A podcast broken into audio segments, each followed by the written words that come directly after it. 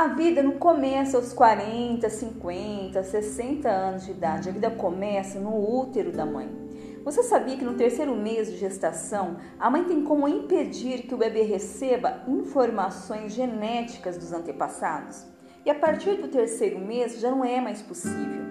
E até os 7 anos de idade, a criança também passa a registrar todas as informações do seu ambiente familiar, do seu ambiente escolar e também dos lugares onde ela passa mais tempo. Esses registros são conscientes e inconscientes. E a partir dos 7 anos de idade, a criança passa a reproduzir, através do comportamento, os conteúdos psíquicos que ela transformou em crenças positivas e negativas.